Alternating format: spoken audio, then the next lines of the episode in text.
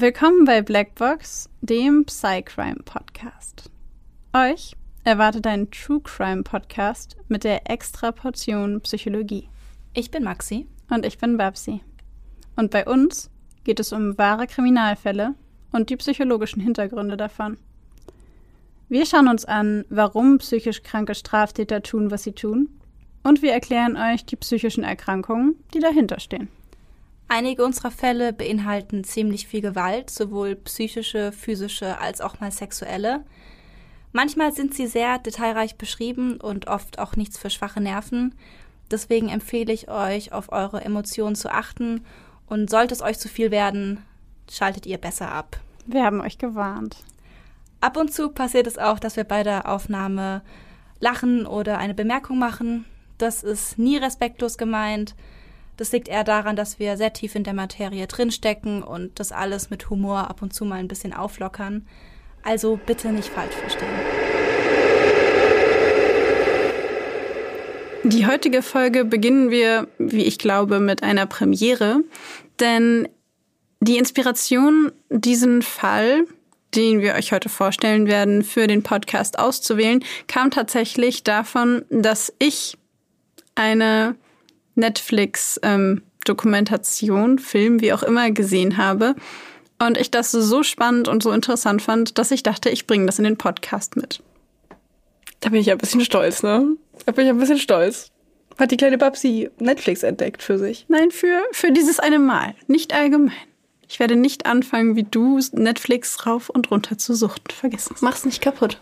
Mach's, mach's nicht kaputt. Ich habe mich hier uns schon vorgestellt, wie wir Tage und Nächte Netflix durchbingen. Mm -mm. Du lässt mich da im Stich in dieser Vorstellung, ja? Ja. Es tut mir leid. Alles klar. Ein bisschen. Nee, alles gut. Hey, ich habe hier den ersten, den ersten kleinen Baustein gelegt. Ja, aber du bist nicht gewillt, dieses Haus weiterzubauen. Okay, weißt du was? Ich werde diese Diskussion hier an dieser Stelle beenden. Reicht mir dir den kleinen Finger, reißt du einem direkt die ganze Hand ab. Weißt du was? Ich würde sagen, wir fangen einfach mit dem Fall an. Ich, ja, das mache ich jetzt auch. Ja, gut, dann fang doch einfach an. Aber eigentlich passt es gerade ja gar nicht so gut, dass wir hier jetzt so rumfrotzeln und eigentlich so viel lachen, weil eigentlich geht es in diesem Fall, äh, gut, bei uns geht es immer um Verbrechen, aber ich finde, heute geht es um eine Geschichte, die tatsächlich eigentlich gar nicht zum Lachen ist. Willst du vielleicht einmal ganz kurz einen kurzen Mini-Überblick geben, worum es jetzt gleich geht im Fall? Es geht tatsächlich um die Familie Watts aus den USA und um, ja, im Grunde um eine Familie, die mal glücklich war und es dann nicht mehr ist. Ich möchte natürlich nicht zu viel vorwegnehmen, aber nur so viel, auch als Triggerwarnung an der Stelle. Es geht um Gewalt gegen Kinder und es geht um Tötungsdelikte an Kindern. Und genau deswegen hier nochmal eine besondere Warnung. Bitte passt gut auf euch auf und auf eure Emotionen. Und ähm, genau, Maxi und ich fanden den Fall beide sehr traurig, haben uns aber dennoch dafür entschieden, ihn mit in den Podcast zu bringen und über dieses Thema zu sprechen. Genau, und damit würde ich sagen, starten wir einfach direkt mit dem Fall.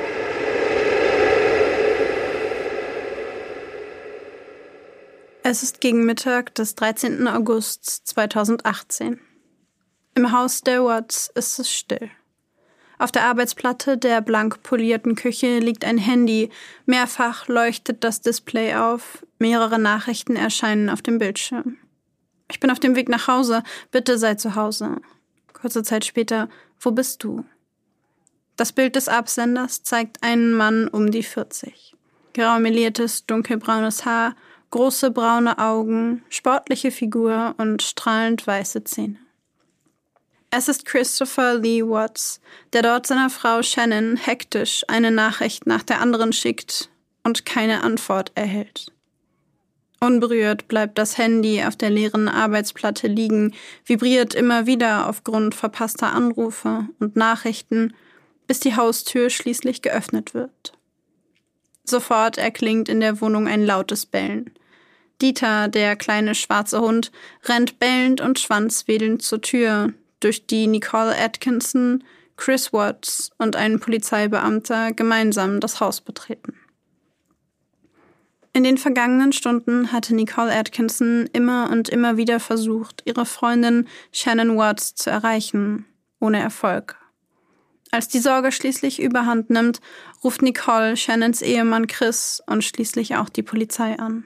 Sie ist sich sicher, irgendetwas stimmt hier nicht, denn ihre 34-jährige Arbeitskollegin und Freundin Shannon Watts würde niemals einfach so verschwinden. Sieben Wochen zuvor.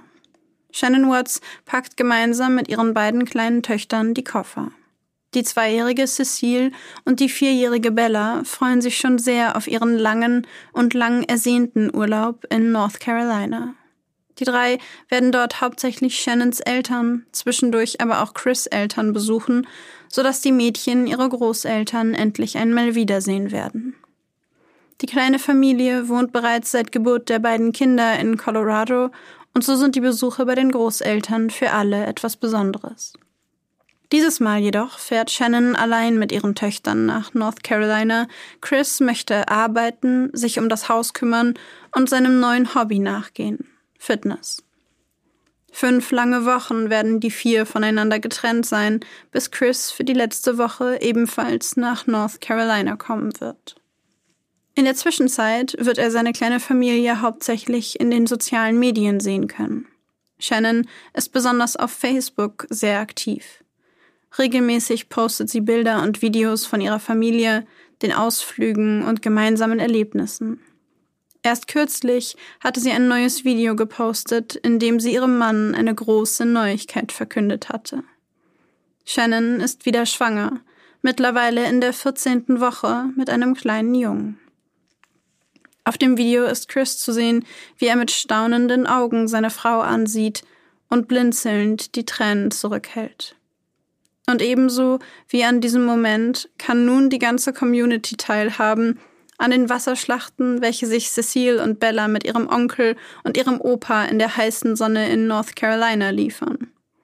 Die beiden kleinen Mädchen kreischen und kichern, und auch hinter der Kamera hört man Shannon lachen, als sie ihre beiden Töchter so vergnügt herumtoben sieht. In einer anderen Aufnahme sieht man Shannons Mutter gemeinsam mit ihren Enkelinnen durch die tiefen Pfützen springen oder pinke Geburtstagskerzen auspusten und Happy Birthday singen. Doch neben all dem Vergnügen und dem Spaß vergessen Bella und Cecile ihren Papa nie. Shannon filmt ihre vierjährige Tochter im Auto, während diese ausgelassen singt Mein Papa ist mein Held. Er bringt mir bei, meine Schuhe zu binden. Mein Papa ist mein Held. Dann lacht sie in die Kamera. Es sind glückliche Bilder, glückliche Videos, Videos einer Familie, die froh ist, einander zu haben und jeden Augenblick genießt. Shannons Facebook ist voll von diesen Eindrücken. Auf einigen Videos backt die Familie zusammen, sie lachen und singen. Auf einem anderen Video sieht man Chris und Shannon gemeinsam mit ihren beiden Töchtern tanzen und herumalbern. Alle tragen die gleichen gelb-schwarzen Trikots und grinsen in die Kamera. Doch hinter der Fassade sieht es in der Ehe zwischen Shannon und Chris bereits seit einiger Zeit anders aus. Abgezeichnet hatten sich die ersten Herausforderungen bereits einige Jahre zuvor am Tag ihrer Hochzeit. Chris Eltern erschienen nicht zu seiner Hochzeit, nachdem er ihnen klar machte, dass er Shannon heiraten wird. Insbesondere Chris Mutter kann die Verlobte ihres Sohnes nicht ausstehen. Sie nimmt ihr übel, ihren Sohn aus North Carolina weggeholt zu haben, hält sie für übertrieben herrisch und erachtet sie in keinem Fall als gut genug für ihren Sohn. Dennoch bemüht sich Shannon stets um eine diplomatische Beziehung zu ihren Schwiegereltern, mindestens zur Liebe ihrer beiden Töchter. Doch diese Beziehung scheint nunmehr bei diesem letzten Besuch in North Carolina endgültig zerbrochen zu sein.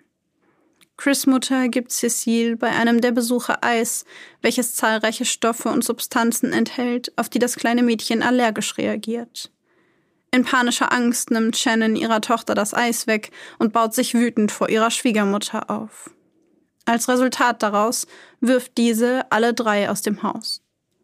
Als Cecile einige Tage später mittlerweile wieder bei Shannons Eltern ihren dritten Geburtstag feiert, erscheinen die Großeltern nicht einmal mehr zur Feier. Die Nachrichten, die Chris und Shannon sich insbesondere nach diesem Vorfall schreiben, zeichnen das Bild einer sehr angespannten Beziehung. Shannon schreibt ihrem Mann, er solle endlich Eier haben und seine Familie beschützen. Auch melde er sich viel zu wenig bei den Mädchen, viel zu wenig bei ihr. Die drei seien immerhin schon zwei Wochen weg und er habe nicht einmal von sich aus angerufen. Ob er sie gar nicht vermisse. Sie schreibt ihm, dass Gefühle nicht nur einseitig funktionierten und dass sie so nicht weitermachen könne. Die beiden müssten gemeinsam etwas ändern, es besser machen. Chris beteuert währenddessen, dass er sie liebe, genauso wie die beiden Mädchen, und dass er sich wie ein Idiot vorkomme, weil er sich nicht gemeldet habe. Gleichzeitig ist er jedoch zutiefst verletzt von dem Streit zwischen seiner Mutter und seiner Frau, die sich von nun an weigert, seine Eltern überhaupt noch zu besuchen. Als Chris schließlich nach fünf langen Wochen endlich nachkommt, ist seine Reaktion bereits beim Wiedersehen am Flughafen eher zögerlich. Er drückt seine beiden Töchter an sich und lächelt mechanisch, während Shannon den Augenblick vermeintlichen Glücks mit ihrer Handykamera festhält, als könne sie so das Glück selbst an ihre Familie binden. Die letzte Woche verbringt die kleine Familie gemeinsam mit Shannons Eltern am Meer. Doch spätestens nun ist allzu deutlich, dass zwischen Shannon und Christopher nichts mehr in Ordnung ist. Die 34-Jährige schreibt ihrer Freundin, dass Chris sie zur Begrüßung nur einmal kurz auf die Lippen küsst. Danach berührt er sie nicht mehr, nimmt nicht ihre Hand, umarmt sie nicht. Als die Kinder abends im Bett liegen, möchte sie mit ihm schlafen, doch er weist sie zurück und fährt mit seinen Fitnessübungen fort. Shannon kann es nicht fassen. Sie haben sich fünf lange Wochen nicht gesehen und alles, was dieser Mann, der Mann, den sie so sehr liebt, für sie übrig hat, ist ein mattes Lächeln und ein kurzer Kuss am Flughafen. Die Enttäuschung und Zurückweisung, die sie in den Nachrichten an ihre Freundin schildert, ist deutlich zu spüren. In den achteinhalb Jahren ihrer Beziehung hat sie sich noch nie so ausgeschlossen, so zurückgewiesen gefühlt. Niemals zuvor ist er so zu ihr gewesen. An diesem Abend schläft sie weinend ein, während er, von ihr abgewendet, im Dunkeln liegt. Als die beiden eine Woche später wieder zurückkehren, verbessert sich die Situation zwischen den beiden nicht. Am 10. August fliegt Shannon dann nach Arizona zu einer Schulung für Führungskräfte. Gemeinsam mit ihrer Freundin und Kollegin Nicole besteigt sie das Flugzeug und verbringt die nächsten zwei Tage in einem Hotel in Arizona, während Chris sich um die Kinder kümmert. Bevor sie das Haus jedoch verlässt, lässt sie einen langen Brief an Chris im Schlafzimmer liegen. In diesem macht sie ihm mehr als deutlich, wie sehr sie ihn liebt, dass sie ihn vermisst, an ihre gemeinsame Liebe und Ehe glaubt und um jeden Preis dafür kämpfen wird. Einen Tag nach ihrer Ankunft in Arizona, am Samstag, dem 11. August, sieht Shannon dann eine Abrechnung auf der gemeinsamen Kreditkarte der beiden. Chris hatte ihr zuvor gesagt, dass er für diesen Samstagabend einen Babysitter engagieren würde, um zu einer Sportveranstaltung zu gehen. Auf der Kreditkartenabrechnung sieht Shannon nun aber eine Abrechnung von dem Bistro Lazy Dog. Eine Abrechnung in Höhe von über 60 Dollar. Das erscheint ihr für ein Dinner für eine Einzelperson ziemlich teuer. Aufgewühlt teilt sie ihre Gedanken mit Nicole, sicher habe Chris eine Affäre.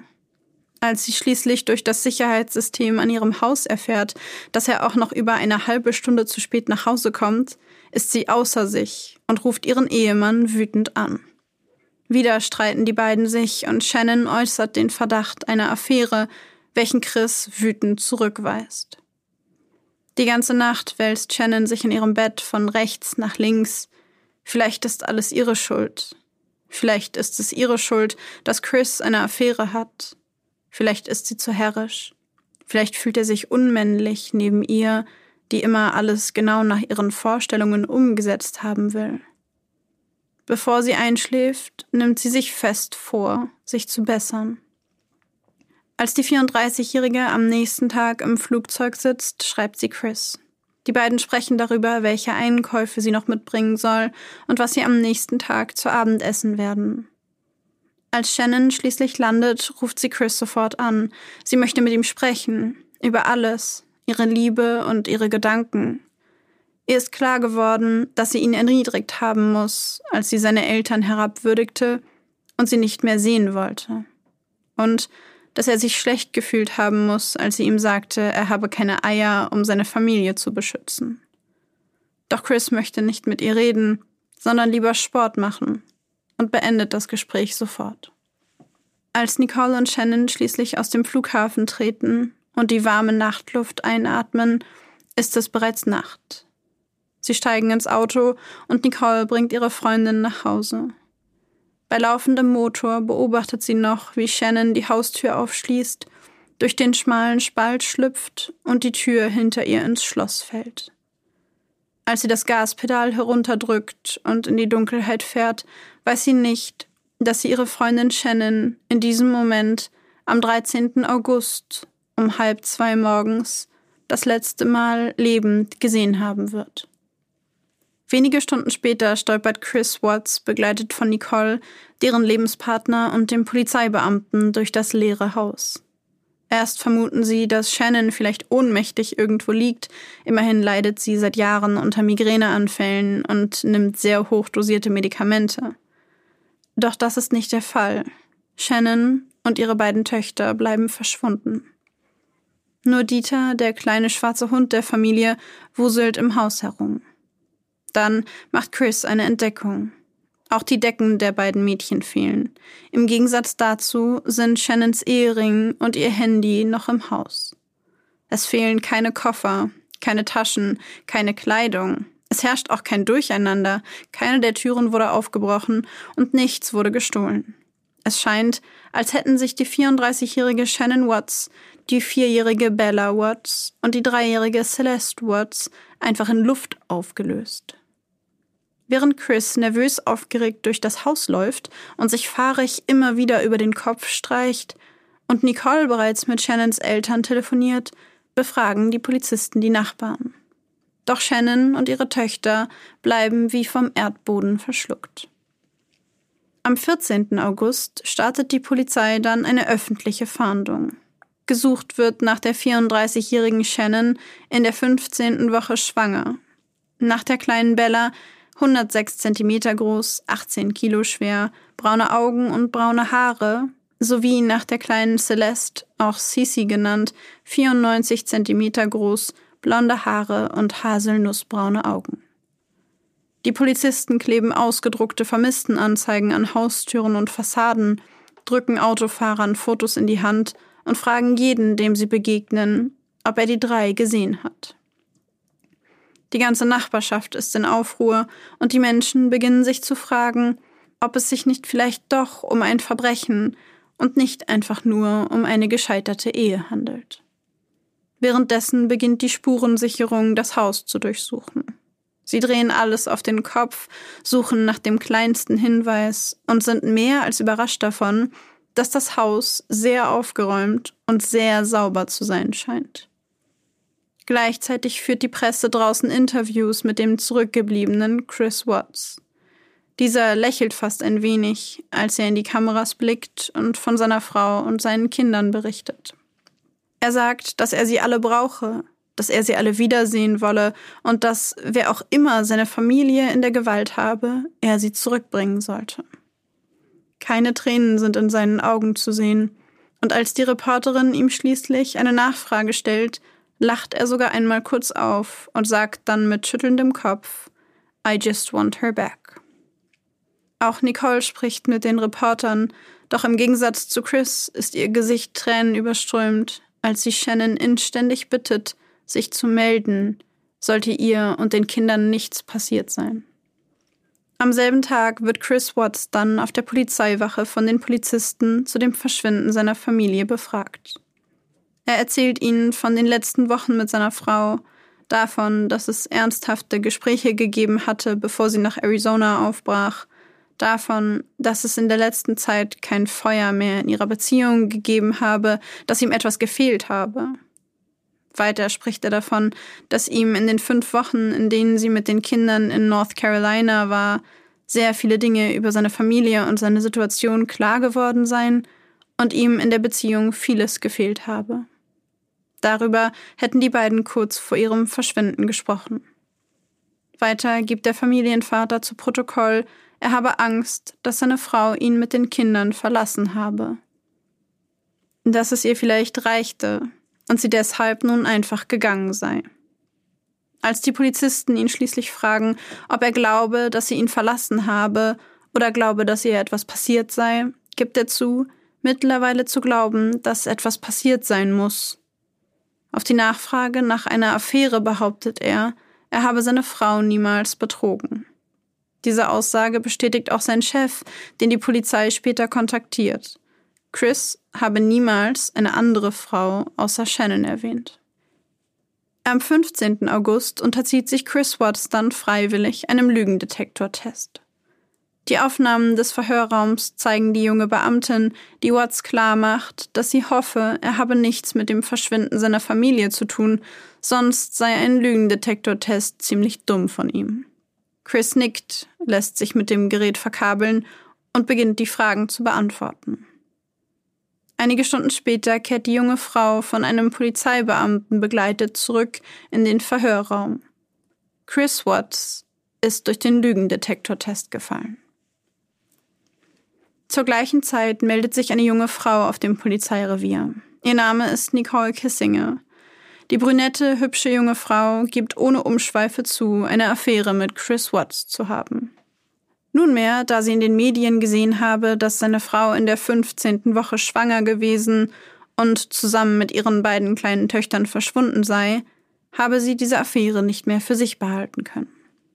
Sie berichtet den Beamten, dass sie die meiste Zeit der fünf Wochen mit Chris verbracht habe, während seine Frau und die Kinder in North Carolina waren. Auch erzählt sie ihnen, dass sie am Samstag vor dem Verschwinden seiner Familie mit Chris bei Lazy Dog essen war und die beiden den Abend gemeinsam bei ihr zu Hause verbrachten. Sie habe gewusst, dass er verheiratet gewesen sei, er habe ihr jedoch gesagt, er sei gerade dabei, sich von seiner Frau zu trennen. Sie habe ihm all das geglaubt, und ihr sei erst jetzt klar geworden, dass es gelogen gewesen sein muss. Im Verhörraum von Chris Watts konfrontieren die Beamten ihn derweil mit den neuesten Entwicklungen und eröffnen ihm, dass sie von seiner Affäre wissen. Die Beamten erhöhen den Druck, konfrontieren Chris mit seinen Lügen und seinen falschen Angaben beim Test, doch dieser beharrt weiter darauf, die Wahrheit gesagt zu haben, er habe mit dem Verschwinden seiner Familie nichts zu tun. Nach mehreren Stunden bittet er schließlich, seinen Vater sprechen zu können. Kurzerhand holen die Beamten Chris Vater Ronnie Watts auf das Polizeirevier. Als sein Vater den Verhörraum betritt, beginnt Chris zu sprechen. In der Abwesenheit der Beamten, aber vor den laufenden Überwachungskameras, erzählt Chris seinem Vater, dass er den Lügentest nicht bestanden habe. Ganz ruhig nimmt Ronnie daraufhin seine Hand, blickt ihm in die Augen und fragt ihn, was wirklich geschehen sei. Daraufhin beginnt Chris zu sprechen, und während er spricht, zittert seine Stimme vor Schmerz und Angst.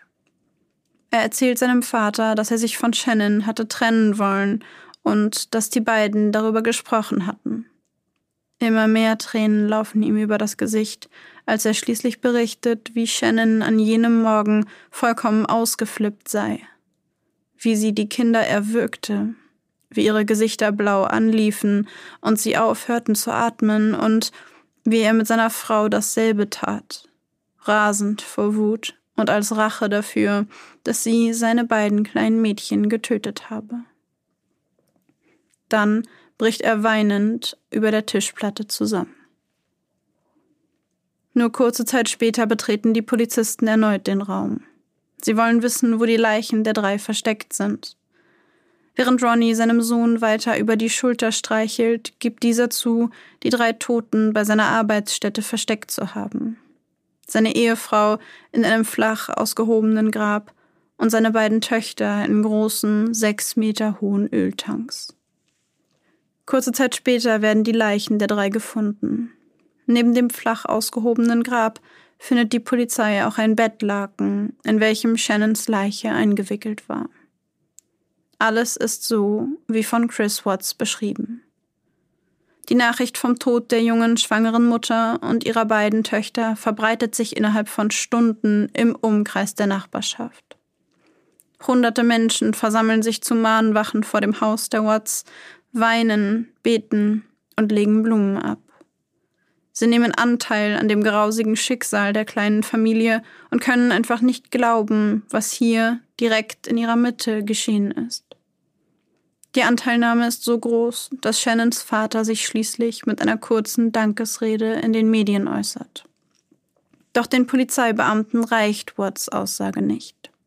Sie glauben ihm seine Geschichte auch nicht, sie halten ihn für ein Monster und glauben, er habe seine Familie getötet, da sie seiner neuen Beziehung mit Nicole Kissinger im Weg gestanden habe. Doch Chris bestreitet diese Vorwürfe. Wenige Wochen später gibt er sogar eine eidesstaatliche Erklärung darüber ab, dass er seine Kinder nicht getötet habe. Doch die Polizei glaubt ihm dennoch nicht. Derweil entbrennt in den Medien ein Kampf zwischen zwei Lagern. Die eine Seite ist der Meinung, Chris Watts habe die Morde eiskalt geplant und durchgeführt. Die andere Seite hält Shannon aufgrund ihrer Facebook-Präsenz für eine ausgemachte Narzisstin und ist sich sicher, dass sie ihren Mann dazu getrieben habe. Unabhängig von diesen krass gegensätzlichen Meinungen der Öffentlichkeit droht Chris Watts vor Gericht die Todesstrafe. Schließlich legt der junge Mann ein vollständiges Geständnis ab und erzählt endlich komplett, was in jener Nacht wirklich geschah. Shannon Watts kommt am 13. August gegen 2 Uhr nachts nach Hause. Sie weiß offensichtlich Bescheid über seine Affäre. Er kann es spüren. Sie legt sich zu ihm ins Bett. Die beiden beginnen sich zu berühren und schlafen schließlich sogar miteinander. Am nächsten Morgen liegen sie im Bett und sprechen darüber, dass sie eigentlich beide dachten, dass es zwischen ihnen aus sei. Shannon fragt Chris, was gestern Abend dann mit ihm los gewesen sei, wenn es zwischen ihnen nichts mehr gebe. Sie stellt ihn zur Rede, konfrontiert ihn mit seiner Affäre und droht ihm, er werde die Kinder nicht mehr wiedersehen. Als er ihr schließlich gesteht, dass er sie nicht mehr liebt, verlangt sie von ihm, dass er geht. Doch anstatt das Zimmer zu verlassen, geht er auf seine Ehefrau zu, legt ihr die Hände um den Hals und drückt zu. Es ist keine Affekthandlung. Er ist diesen Moment schon hunderte Male durchgegangen und er kann nicht aufhören. Er sieht, wie ihr das Blut in die Augen schießt, wie ihr Blick leer wird und sie niedersinkt. Er schaut auf sie herab, als er plötzlich in der Tür eine Bewegung wahrnimmt. Seine vierjährige Tochter Bella steht im Türrahmen, in der einen Hand hält sie ihre Decke. Was ist mit Mom? fragt sie und blickt ihren Vater an. Der schickt sie zurück ins Bett, wickelt seine tote Frau in das Laken ein, legt sie in den Fußraum der Rücksitze im Auto. Dann holt er seine beiden Töchter aus dem Bett, setzt sie auf die Rücksitze des Autos, startet den Motor und fährt los. Während das Auto durch die Dunkelheit rast, fragt seine Jüngste, geht es Mom gut? Während sie auf das weiße Laken auf dem Boden blickt.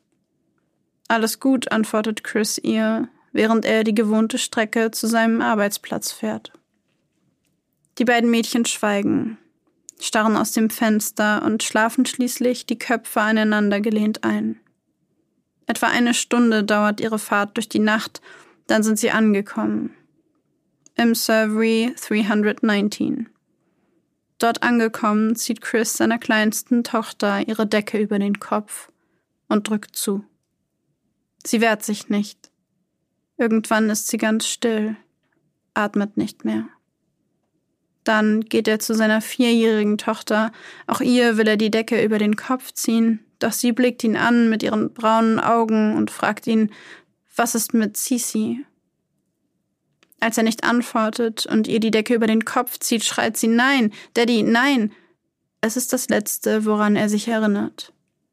Danach ist es still, totenstill, während er seine leblose Frau vergräbt und seine beiden ermordeten Kinder in die Öltanks wirft. Dann fährt er nach Hause, legt sich ins Bett, schreibt seiner Freundin, dass er sie liebe und wartet darauf, dass sein Wecker klingelt, um um 5.30 Uhr wieder zur Arbeit zu fahren. an denselben Ort, an dem er soeben seine ganze kleine Familie verscharrt hat. Vor Gericht erscheinen Shannons Eltern verweint, mit roten Gesichtern und fassungslos. Bei der Hochzeit zwischen ihrem Schwiegersohn und ihrer Tochter haben sie vor den laufenden Kameras der Hochzeitsgäste Reden gehalten. Gesagt, dass sie sich keinen besseren Mann für ihre Tochter wünschen können. Nun bleibt Shannons Mutter vor Gericht nur ein letztes Mal die Möglichkeit, Worte an ihren Schwiegersohn zu richten. Wir haben dich wie einen Sohn geliebt. Wir haben dir vertraut, deine Frau hat dir vertraut, deine Kinder haben dich angehimmelt und dir ebenfalls vertraut.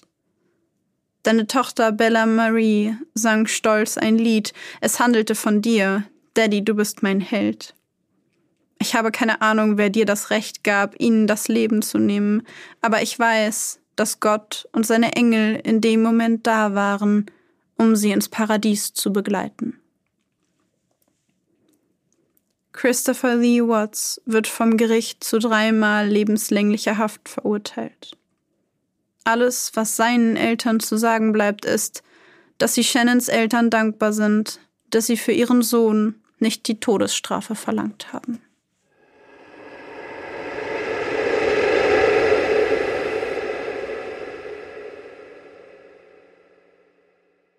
Ich finde Fälle, wo, wo Eltern ihre Kinder töten, sind einfach irgendwie, habe ich das Gefühl, die schlimmsten. So subjektiv empfunden. Weißt du, was ich meine? Ja. Ja, ich, ich weiß, was du meinst. Ich tue mich mit den Fällen auch immer sehr schwer. Ich kann mich noch dran erinnern, wie ich die, ich habe die Doku auch geguckt. Ich glaube, ziemlich am Anfang, als sie auf Netflix rauskam. Und ich hatte damals noch keine Ahnung, worum es geht. Ich habe einfach nur, das wurde mir einfach von Netflix empfohlen. Netflix kann sich schon denken, dass ich solche Dinge mir anschaue. Ähm, und ich habe einfach halt mal reingeklickt und die ist ja wirklich ganz gut gemacht, diese Doku. Und die hat mich auch wirklich total gefesselt, anderthalb Stunden lang. Und ich war ich war mir die ganze Zeit, so wie auch jetzt in deinem Fall, war ich mir die ganze Zeit unsicher, ob es jetzt der Vater war.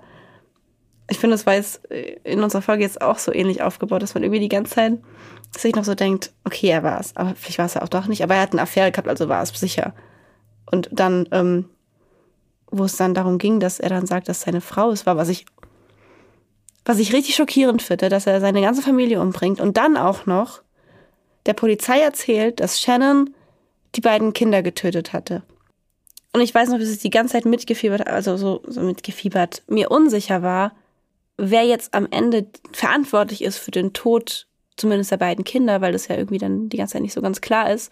Und ich irgendwie schockiert darüber war, wie sehr man da in die Irre geführt wird, auch von ihm und wie er das durchzieht, diese, dieses Schauspiel von wegen, noch in der Kamera, ja, ich hoffe einfach nur, dass sie zurückkommt und dann ständig diese Videoaufnahmen von ihm und den Kindern und dieses Lied, wo die, wo die Tochter irgendwie singt, dass ihr Daddy ihr Held ist.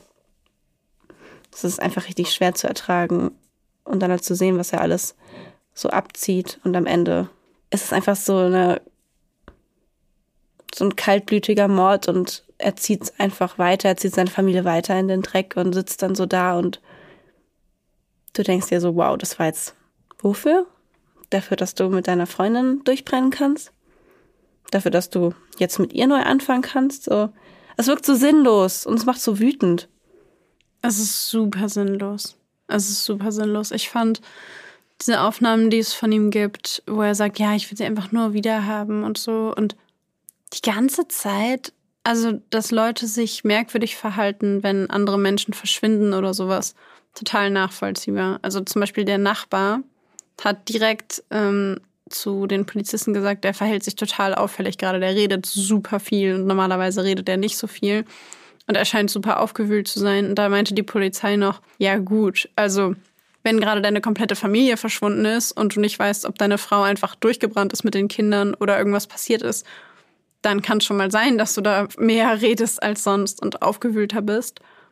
Aber ich fand diese abgeklärte, sehr unemotionale Art und Weise vor den Kameras und dann irgendwie noch zu lachen. Also, ich weiß nicht, auf mich wirkte es in den Videos auch die ganze Zeit so, dass ich dachte, dass er versucht, so ein halbes Lächeln zu vermeiden. Er presst die Lippen auch die ganze Zeit so aufeinander, dass ich immer denke, du passt auch gerade richtig auf, dass du nichts Dummes sagst.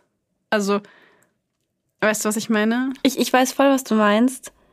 Ähm, ich war mir aber trotzdem die ganze Zeit, als ich es zum ersten Mal geguckt habe, nicht sicher, weil ich meine, manche Menschen reagieren auf schlimme Ereignisse eben so, dass sie irgendwie grinsen müssen oder so. Und das ist dann irgendwie unangenehm und dann versucht man es irgendwie runterzuspielen oder versucht man es sich zu verkneifen. Und es ist kein Ausdruck darüber, dass man das lustig findet, sondern es kennen bestimmt voll viele, dass, dass irgendwie in unangemessenen Situationen man irgendwie lachen oder lächeln muss. Und dabei ist es einfach nur so ein, keine Ahnung, so eine Art Coping-Mechanismus.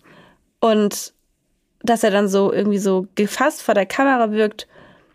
Ich habe mich halt die ganze Zeit gefragt, okay, ich, ich war auch schnell zu sagen, der, der ist viel zu abgeklärt und der ist viel zu, ne, der war es ganz sicher.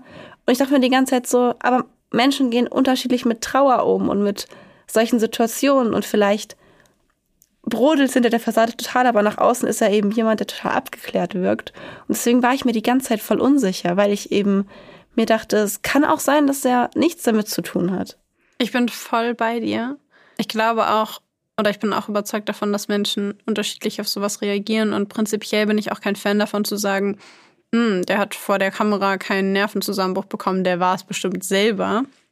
Aber ich fand das einfach so unglaublich auffällig, weil es in dieser Dokumentation war es das erste Mal in der ganzen Zeit, die Leute sowas gesagt haben, wie die Person wirkt vor der Kamera so und so, war es das erste Mal, dass ich dachte, okay, das sehe ich. Mhm. Also es war einfach so ich kann das gar nicht richtig erklären. Ich kann auch nicht erklären, warum es bei diesem einen Mal für mich so auffällig war. Aber die Art und Weise, wie er sich am Ende verhält, ich habe so merkwürdige Analysen gesehen von Leuten, die gesagt haben, er hat seine Mundwinkel um drei Grad nach links, nach oben gezogen und das war der Indikator. Und da bin ich dann halt wieder so, ja, okay, genau. Aber irgendwas ist so komisch da dran. Irgendwas ist so merkwürdig da dran. Und ich bin mir immer noch nicht sicher, ob es nicht möglicherweise doch so war, dass seine Frau den Kindern irgendwas angetan hat. Also, weil man es einfach nicht hundertprozentig weiß, obwohl es sehr, sehr unwahrscheinlich ist. Weil es gibt auch eine zweite Perspektive auf den Fall. Ich konnte das nicht alles damit reinbringen, weil es einfach zu durcheinander gewesen wäre. Aber Chris Watts hat selber im Nachhinein gesagt, dass er, also er hat die Story, die er vor Gericht erzählt hat, nochmal revidiert und hat gesagt, er hätte eigentlich gar nicht zuerst seine Frau umgebracht, sondern erst seine Kinder. Mhm. Und wäre eigentlich, während seine Frau geschlafen hat, in die Zimmer der beiden Mädchen gegangen und hätte sie mit ihren Kissen erstickt. Und ähm, deswegen hätte im, äh, in der Untersuchung auch drin gestanden, also in der, im Autopsiebericht auch drin gestanden, dass sie erstickt wurden und nicht erwürgt. Und ähm, was für mich keinen Sinn gemacht hat, weil mit Kissen oder Decken er hätte, er hätte es ja am Ende, hat es mit Decken gemacht und dann ist es auch erstickt. So. Aber das hat er jedenfalls gesagt und meinte, er hätte die beiden ähm, Kinder vorher getötet und wäre dann in das Zimmer zurückgegangen von Shannon und hätte sie dann erst getötet. Und dass die beiden Mädchen aber offensichtlich nicht tot waren, sondern wieder aufgewacht sind und dass sie halt bewusstlos waren nur wieder aufgewacht sind und ins Elternschlafzimmer gekommen sind und sie halt noch gelebt ah. haben. Und dann hat er sie wieder umgebracht. Ja. Also er hat halt später erzählt, dass er nicht begreifen kann, warum er das gemacht hat, weil er sie hätte retten können. Er hatte sie ja in Anführungszeichen getötet und dann sind sie wieder aufgewacht, weil er sie, also weil sie nur in Anführungszeichen bewusstlos waren und dann ist er trotzdem mit ihr, mit ihren, mit seinen Kindern 60 Minuten lang mit dem Auto durch die Dunkelheit gefahren und hat sie dann an dem Ort getötet, an dem er ihre Mutter auch vergraben hat. Ey, aber sorry, ne? Also zu sagen, ich weiß nicht, warum ich es gemacht habe. Du hast deine Kinder zweimal, also beim ersten Mal sind sie nicht gestorben, aber er dachte, er hätte sie getötet. Du hast zweimal die Entscheidung getroffen, deine Kinder zu töten und dann sitzt du da und sagst, ach, ich weiß gar nicht, warum ich das gemacht habe. Also falls die Story stimmt. Es ist so undurchsichtig, ja, ja, ne? Ja, aber, ja. Aber, ne, also da denke ich mir halt so, komm on, Alter, was, was soll das? Kannst du dir jetzt auch sparen. Ja, Vor allem voll. 45 Minuten bis eine Stunde. Du hattest sehr, sehr viel Zeit, dir Gedanken darüber zu machen, ob du das jetzt wirklich machst. Ja. Krieg, krieg ich so einen Hals, wenn dann sowas kommt, von wegen, ja, ich weiß gar nicht, warum ich das gemacht habe. Du weißt ganz genau, warum du das gemacht hast und du wusstest es auch in dem Moment. Wenn es eben stimmt, zweimal hast du dich sogar dazu entschieden. Ja, er hat selber gesagt, dass er wusste, dass Shannon den nächsten Abend nicht überleben wird. Er wusste, er hat selber gesagt, er wusste, dass er sie töten wird. Ähm, und das hat ihn nicht mehr erschreckt, weil er den Gedanken so oft hatte und das so oft im Kopf durchgespielt hat, dass es gar keine andere Option mehr gab. Es gab gar keine Möglichkeit mehr, das nicht zu machen. Und das war für ihn schon so normal, dass er dabei gar nichts empfunden hat. Und er selber hat gesagt, sie hätte sich nicht gewehrt. Was ich ehrlich gesagt mir nur sehr schwer vorstellen kann, weil ich mir nicht vorstellen kann, dass du jemanden, der bei vollem Bewusstsein ist, erwürgen kannst und diese Person nicht allerspätestens in dem Moment, wo dein Gehirn schaltet von wir ersticken gerade, nicht anfängt sich zu wehren, so wie du unter Wasser versuchst, Luft zu holen.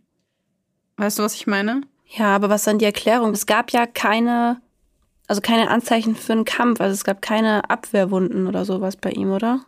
Nee, ich habe ganz unterschiedliche Quellen dazu gefunden. Es gab ähm, die Vermutung, dass er seine Frau betäubt hat mit etwas. Mhm.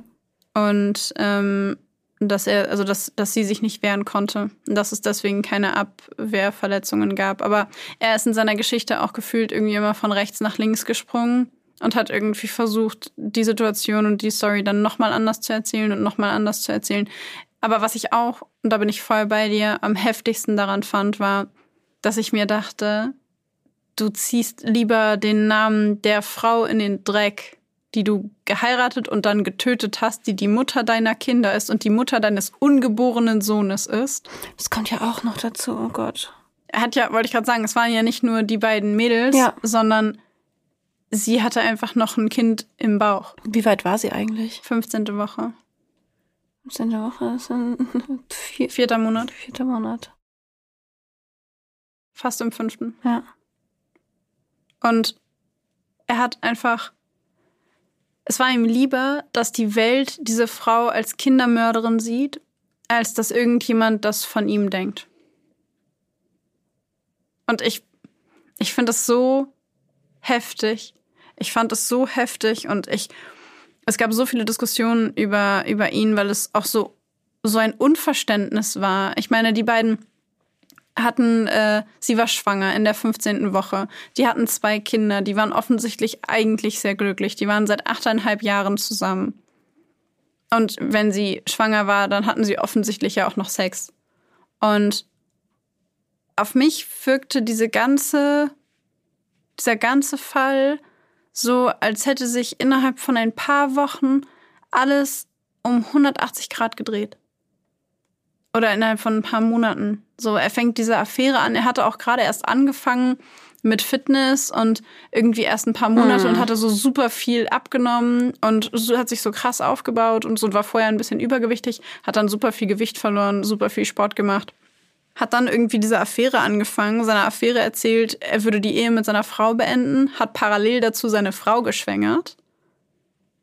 Und also, und das ist einfach, es macht mich so, auf der einen Seite macht es mich so wütend und auf der anderen Seite bin ich so fassungslos, weil ich mir denke, es gibt so viele Materialien von, von der Familie auf Facebook zum Beispiel, so viele Videos und, und ich weiß, dass das, was man in Videos oder in sozialen Medien sieht, meistens nicht der Realität entspricht. Aber es ist einfach so absurd, wenn du glückliche Familienvideos siehst und du weißt, dass zwei Monate später die beiden Mädchen, die du in diesem Video siehst, in, in einem Öltank liegen. Ja. Ich einfach, also je länger wir darüber reden, desto mehr entwickle ich so eine Ablehnung gegen, gegen alles, was er gemacht hat. So, was halt eben losging mit diesem, mit dieser Affäre anfangen, ähm, und das alles so außenrum bauen. So irgendwie jede Handlung, die irgendwie zu dieser Tat geführt hat, ruft in mir so viel, äh, löst in mir so viel Widerwillen aus und so viel Abneigung, dass ich gerade wirklich, also Wut auch irgendwie. Also ich. Es ist so sinnlos. So hätte er, wenn er nicht mehr glücklich war. Und hätte er vielleicht sich, wie gesagt, auf Arbeit dann in diese andere Frau verliebt. So, du, du kannst dich trennen, du musst nicht deine ganze Familie auslöschen, um mit dieser anderen Frau glücklich zu werden, weißt du? Es ist so, es fühlt sich so unnötig an, dass es passiert. Das ist so sinnlos. Ja.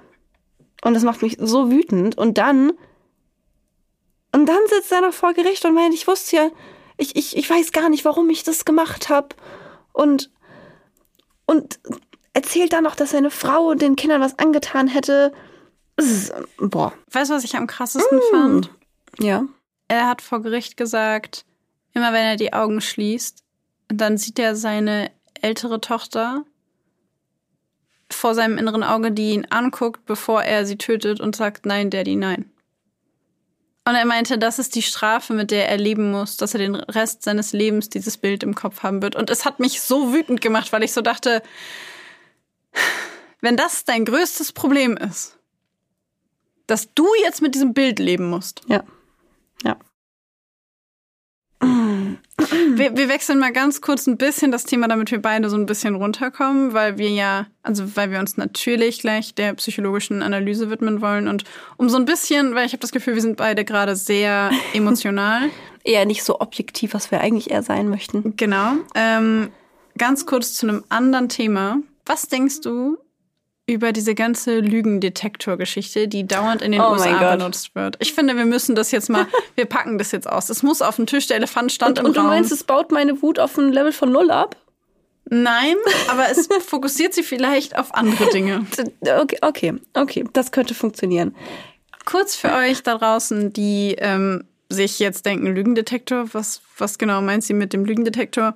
Also ich meine, das Wort sagt es zwar eigentlich schon, aber trotzdem kurz für euch. Man bezeichnet damit ein Gerät, das den Verlauf von körperlichen, ja, Sym nicht Symptomen, sondern körperlichen ähm, Veränderungen, Variablen, Variablen, genau misst, wie zum Beispiel Blutdruck oder Puls oder die Atmung oder auch die elektrodermale Aktivität, also die Hautleitfähigkeit der Haut, also Hautleitfähigkeit, ne? Elektrische Leitfähigkeit der Haut, so rum.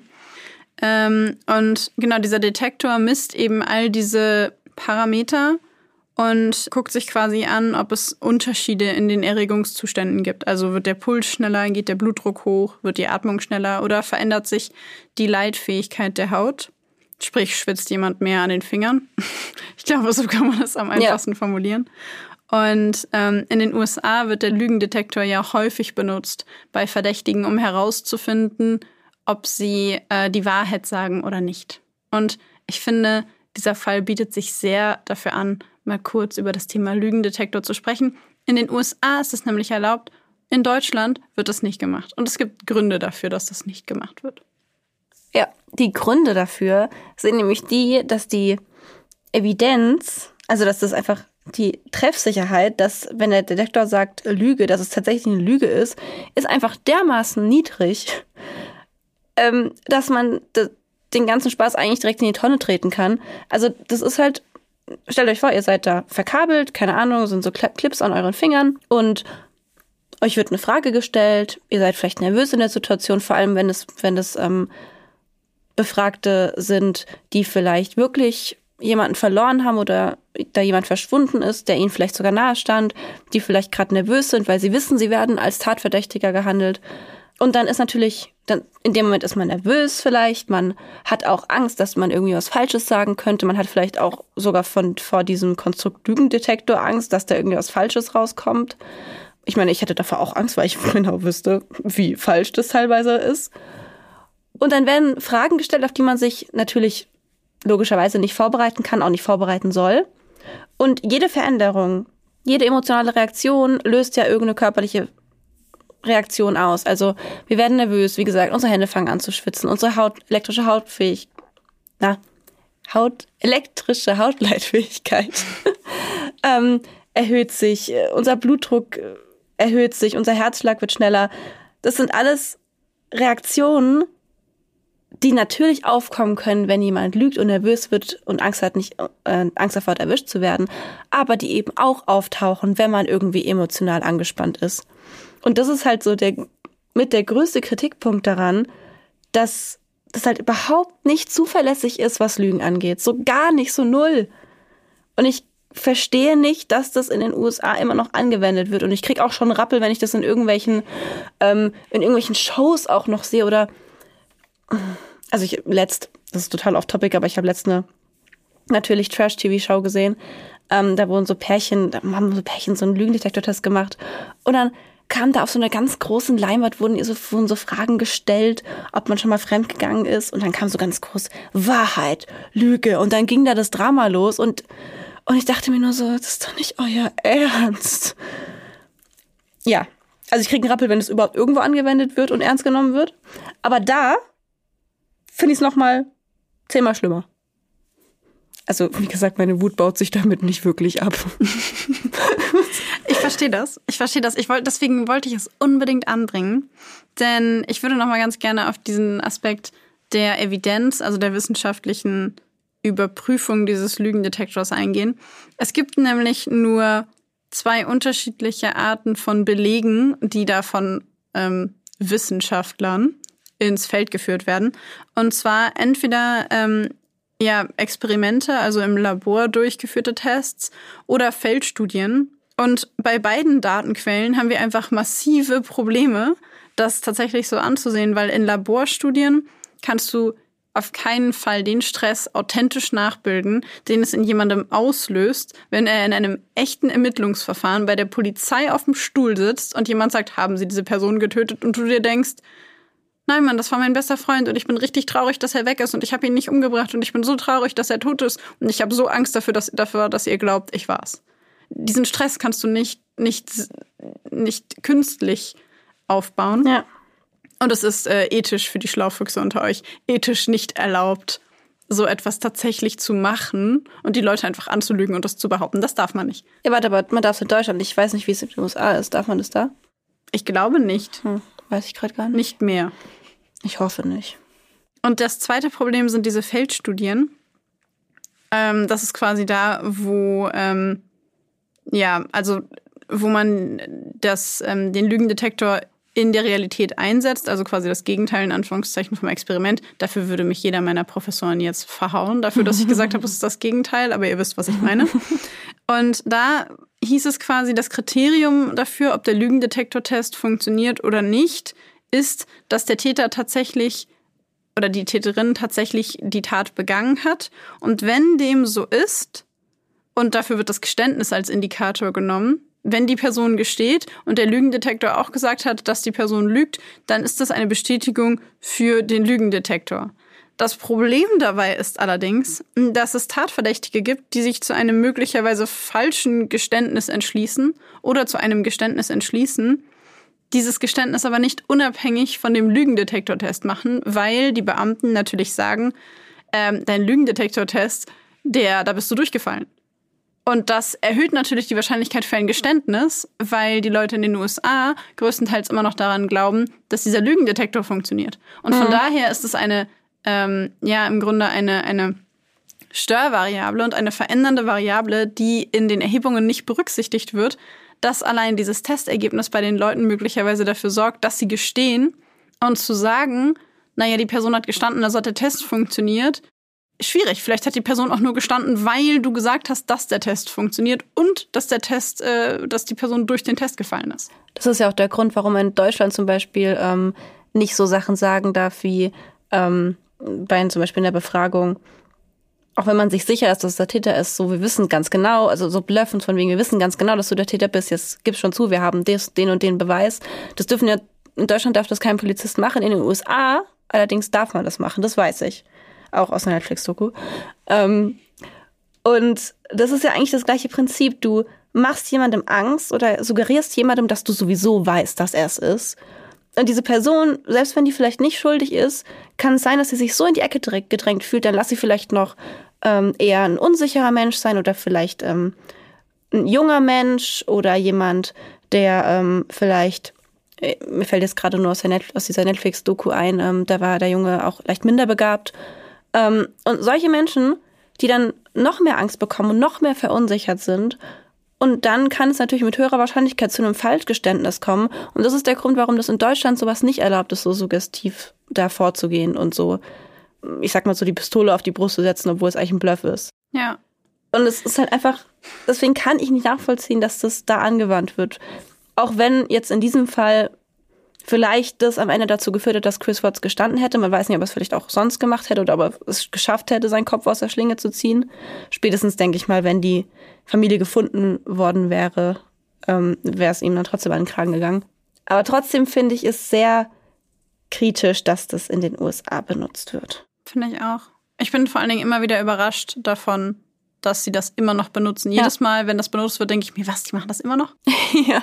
Also, ja, ich bin voll bei dir. Ich bin voll bei dir. Okay, ähm, damit haben wir unsere Emotionen nicht runterbekommen, aber auf einen anderen Bereich fokussiert. Genau. Vor allem jetzt mal so weit, dass ich würde sagen, wir mal ganz kurz auf die psychologische Analyse von Chris Watts gucken können. Auf jeden Fall. Ähm, ich nehme auch mal an, dass viele von euch die Netflix-Doku auch schon gesehen haben. Sprich, bisher ist da noch nicht viel Neues gewesen für euch, was wir hier in dieser Folge erzählt haben.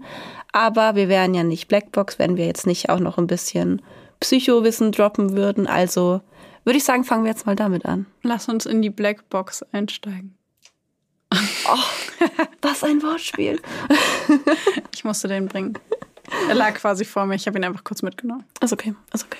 Von Kriminologen werden Menschen, die ihre eigene Familie ermorden, übrigens auch Familienvernichter genannt. Im Jahr 2013 hat das Howard Journal of Criminal Justice eine Studie veröffentlicht, in dem ja die genaueren Merkmale von Familienvernichtern ähm, ja, analysiert wurden. Und diese äh, Studie basierte auf ähm, ja im Grunde 30 Jahren Zeitungsarchivanalyse, in denen man sich quasi angeguckt hat, okay, ähm, wie waren denn die einzelnen Fälle der sogenannten Familienvernichter und worum ging es da? Und in der Studie wurde festgestellt, dass die Täter in der Regel männlich sind. Sprich, in der Regel sind es die, die Väter oder zumindest die männlichen Teile der Familie, die eine Familie auslöschen. Und dass sie in eine von vier Kategorien fallen, nämlich entweder selbstgerecht, enttäuscht, anomisch, was bedeutet sozial instabil, und oder paranoid. Familienauslöscher sind wie gesagt meistens männlich und in der Studie, von der wir gerade gesprochen haben, gab es oder wurden 71 Mörder analysiert und davon waren tatsächlich 59 Männer. Und ähm, ja, in die Studie selbst wurden die zwölf Frauen, die es darüber hinaus gab, nicht mit einbezogen, zumindest was die einzelnen Kriterien oder Gründe dafür angeht. Was ich persönlich ein bisschen schade finde, weil das eigentlich den Blick darauf verzerrt. Aber gut. Spannend fand ich dabei tatsächlich, dass ähm, meistens diese Morde an Sonntagen passieren und meistens zu Hause. Und tatsächlich sind die gefährlichsten Monate der August, der Juli und der Februar. Und man vermutet, dass Juli und August beispielsweise die Monate sind, in denen so Familienmorde am meisten passieren, weil es die längsten Ferien sind, die Schulkinder haben. Oh, ja. Und die Familie da am meisten Zeit miteinander verbringt. Und der Februar könnte ich mir zumindest potenziell vorstellen, weil das, äh, ich glaube, der Januar ist der deprimierendste Monat. Soweit ich das, ich habe das irgendwann mal, ich glaube entweder Januar oder November. Mhm. Und ich könnte mir halt vorstellen, dass da so die ganze Euphorie vorbei ist und da vielleicht auch an Weihnachten Dinge passiert sind, die dann nachwirken, die einen unglücklich gemacht haben, dann kommt vielleicht auch noch Valentinstag und dann ist vorbei. Wann hat Chris Watts seine Familie getötet? Im August. Passt also. Da wird es auf jeden Fall passen. Wochenenden und Ferien sind ähm, abgesehen vom Sonntag übrigens ähm, auch sehr häufig, äh, weil man davon ausgeht, dass zum Beispiel getrennt lebende Paare in dieser Zeit am häufigsten Kinder irgendwo hinbringen oder sie wieder abholen und dabei aufeinandertreffen. Und dass, dass es da häufig dann zu Affekttaten ähm, kommt. Interessant in der Studie war tatsächlich, fand ich auch, dass fast alle Kinder die leiblichen Kinder des Mörders waren und die Mutter in der Hälfte der Fälle mitgetötet wurde. Über die Hälfte der Mörder, sprich 55 Prozent, waren zwischen 30 und 40 Jahre alt. Auch da passt Chris Watts ganz gut rein. Hm. Ähm, nur 10 Prozent davon waren unter 30. Sprich, es ist sehr untypisch, dass sehr junge Familienväter ihre Familien töten. Ähm, man kann sich allerdings auch vorstellen, das wurde zumindest diskutiert, dass es lange braucht, bis der Entschluss reift, diese Dinge quasi zu tun. Ähm, und dass man aber noch nicht, sich noch nicht damit abgefunden hat. Und das sieht man daraus oder versucht man daraus zu schließen, dass die meisten Kinder jünger als sieben Jahre sind, wenn das passiert. Sprich, es ist genau in der Zeit, in der sich ähm, der Täter noch nicht damit abgefunden hat, dass die Familie jetzt halt da ist und dass man jetzt Verantwortung hat und dass die Kinder jetzt da sind und dass diese Familie jetzt die eigene Familie sein wird, so wie sie ist.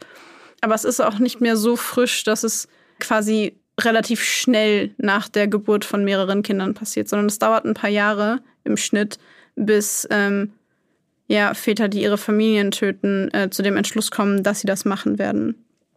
80 Prozent der Täter versuchen, sich nach der Tat selber das Leben zu nehmen. Und ähm, wer jetzt denkt, naja gut, aber diese Täter waren wahrscheinlich alle irgendwie, ähm, ja, weiß ich nicht, jobtechnisch oder sozial nicht besonders erfolgreich. Stimmt nicht. 70 Prozent der Täter sind Angestellte, haben sehr gut bezahlte Jobs und waren mit ihrem Job eigentlich auch zufrieden. Das hätte ich nicht gedacht. Ja. Und ähm, was ich auch besonders interessant fand, war, dass man denkt ja häufig, finanzielle Probleme wären der Grund dafür. Finanzielle Probleme sind für Familienauslöscher aber nur der zweithäufigste Grund oder das zweithäufigste Motiv. Das erste Motiv für den Mord ist, dass die Familie quasi auseinanderfällt. Mhm. Dass das Konzept Familie ah, ja. scheitert und das auch zu tun hat mit dem Zugang zu den Kindern. Sprich, die Eltern mhm. trennen sich und der Mann sieht seine Kinder weniger häufig. Ich habe ja vorhin schon gesagt, dass es da vier unterschiedliche ähm, Bereiche gibt, also vier unterschiedliche Unterkategorien. Einmal gibt es die Selbstgerechten. Das sind die, die der Meinung sind, dass die Frau schuld ist am Zerbrechen der Familie. Dann für die ist es quasi ähm, wichtig, diesen, ja, diesen, diesen, ähm, diese Rolle zu haben von ich verdiene das Geld für die Familie und ich persönlich bin der Meinung, es gibt die ideale Familie und die ideale Familie bedeutet, wir haben Kinder und wir verdienen viel Geld und wir sind glücklich und so weiter und so fort. Und in dem Moment, wo hier die Familie scheitert ähm, oder die Frau immer selbstständiger wird und Dinge ohne den Mann macht und ihn nicht mehr braucht, stellt die Männlichkeit des Mannes in Frage. Und wenn der Mann in diesem Moment dann quasi nicht mehr ähm, die Kontrolle hat, löscht er die Familie aus, weil die Kränkung zu groß ist. Und zu dieser Kategorie, in der die Männer oder der Mann das Gefühl hat, die Kontrolle zu verlieren und der Frau die Schuld dafür gibt, dass die Familie zerstört wird und sein Idealbild von Familie nicht mehr funktioniert, das trifft auf 60 Prozent der Familienzerstörer zu. Ich würde auch sagen, das trifft auf Chris Watts auch zu also wenn ich mir das so anhöre, dieses mit dem, ähm, diese Idealisierung der Männlichkeit, ähm, dann das Gefühl, dass man, dass man dann nicht mehr so wahrgenommen wird, dass die Frau daran schuld ist. Ähm, ich meine, sie, da gab es ja offensichtlich so Probleme, wo sie ihm dann teilweise dann auch so Sachen gesagt hat, wie du musst deine Familie vor deinen Eltern verteidigen, ähm, was war das, lass dir mal Eier wachsen oder sowas. Ja. Ähm, das sind ja Aussagen, die, die ganz gezielt auf seine Männlichkeit gehen. Und ich bin mir sicher, wenn das, wenn sie das da jetzt auch schon so oft erwähnt hat, in dem Fall, wo du es erzählt hast, dass sie das früher auch schon gemacht hat und früher auch schon dann so auf diese Männlichkeitsschiene gegangen ist. Und ich würde es mal einfach unterstellen, dass man sowas nicht macht, wenn man, wenn man, wenn es keine Wirkung hat. Also, ne, man benutzt sowas öfter, wenn man weiß, es wirkt wenn man der Person wehtun will. Und ich denke mal, dass zum Beispiel auch sowas wie, du musst auch deine Familie verteidigen, jetzt nichts ist, wo sie ihn mit Sandhandschuhen anfassen wollte und dass es dann vielleicht jahrelang schon irgendwie ständig auf seine Männlichkeit ging und das dann für ihn in die Richtung sich dann entwickelt hat. Ja, das könnte ich mir auch vorstellen. Sie, ähm, also Shannon hat selber einen sehr, sehr gut bezahlten Job gehabt. Die hat sich mit 25 das erste Mal ein Haus gekauft. Also Krass. sie kam selber aus einer Familie, die nicht viel Geld hatte und hat sich immer vorgenommen, dass sie diejenige sein will, ähm, die es selber schafft, die niemanden braucht, die unabhängig ist. Und als sie Chris kennengelernt hat, hatte sie die Diagnose Lupus bekommen mhm. und es ging ihr überhaupt nicht gut. Und er hat sie kennengelernt in einem Moment, in dem sie das Gefühl hatte, dass ihr Leben gerade zerbricht.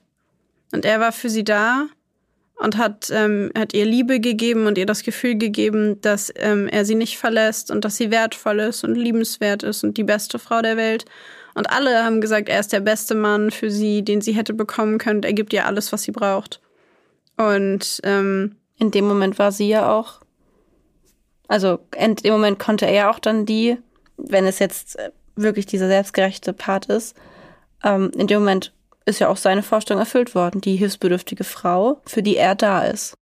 Ja. Und die er stabilisiert. Sie hat tatsächlich in, also sie hat selber super viele YouTube, ähm, Facebook-Videos gemacht, in denen sie erzählt hat von ihrer Vergangenheit, einer gescheiterten Ehe mit ihrem Ex-Mann und dann auch erzählt hat, dass sie Chris kennengelernt hat und sie sagt den Satz, er mochte mich, als ich schwach war.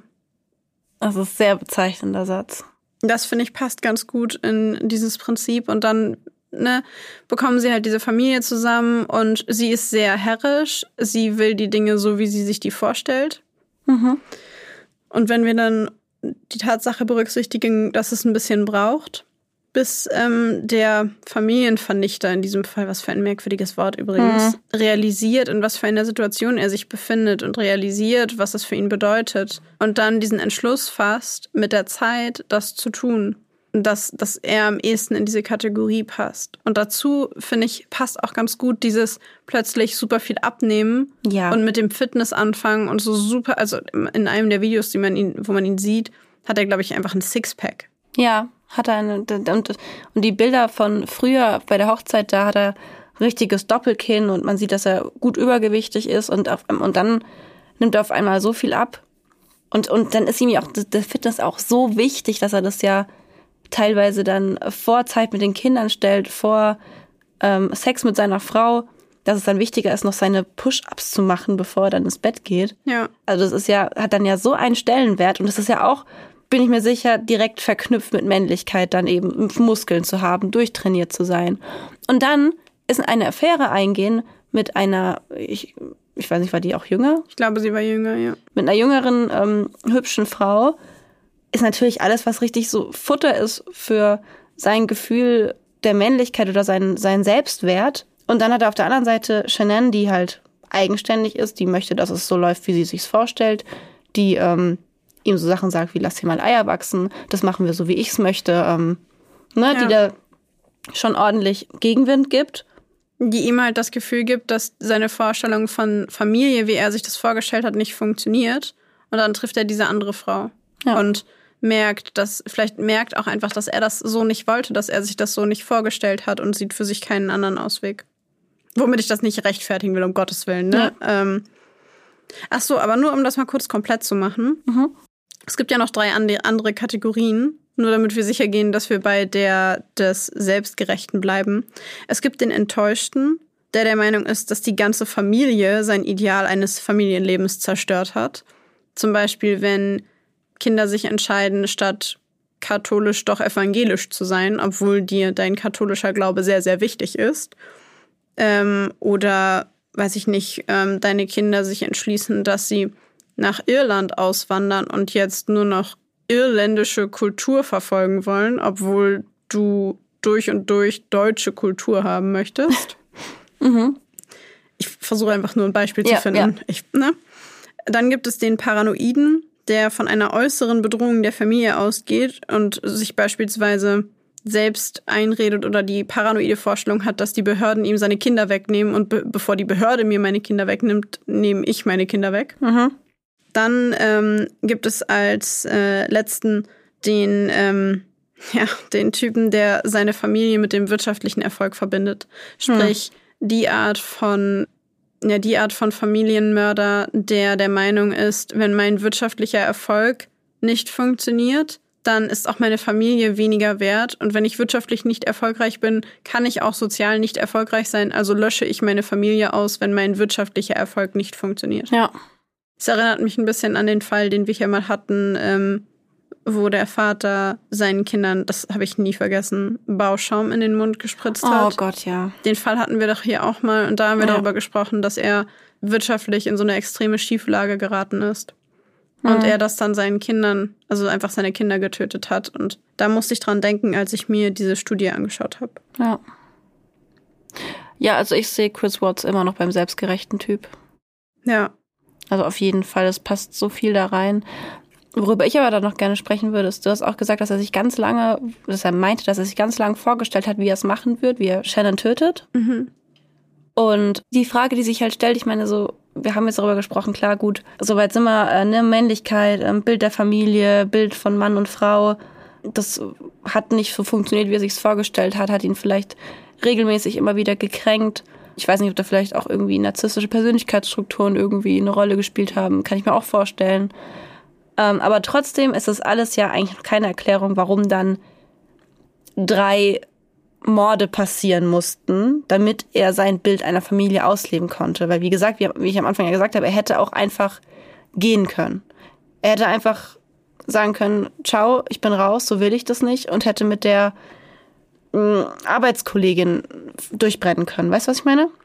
Mm, ja, aber wenn wir uns mal kurz von allen moralischen Vorstellungen lösen und auch von allen sozialen Vorstellungen lösen, dann hätte auch die Trennung mehr eine zerbrochene Familie bedeutet. Und dann hätte es bedeutet, dass er in dieser Ehe mit seiner Frau und seiner Familie versagt hat, weil sie nicht mehr zusammen sind. Und Shannon wäre trotzdem noch in seinem Leben, weil er hat Kinder mit ihr und die kannst du ja nicht ausradieren und er würde sie trotzdem zwangsläufig vielleicht irgendwann nochmal sehen und würde immer wieder damit konfrontiert werden, dass er sich wahrscheinlich auch in ihrer Gegenwart nicht als Mann fühlt. Zum einen das und zum anderen, wenn man sagt oder wenn man sich vorstellt, dass für ihn Männlichkeit auch damit zu tun hat, dass man eine funktionierende Familie hat, in der man selber auch als Mann wahrgenommen wird, dann wäre eine Trennung immer noch keine funktionierende Familie und dann bleibt dir nur, wenn du keinen Zeitreisemechanismus hast, das auszulöschen. Ich habe gerade ein ganz, ich weiß nicht, ob das so eine passende, eine passende Verbindung gerade in meinem Kopf ist, aber ich muss gerade daran denken, ähm, dass ich, du kennst doch so Bullet Journals, oder? Mhm.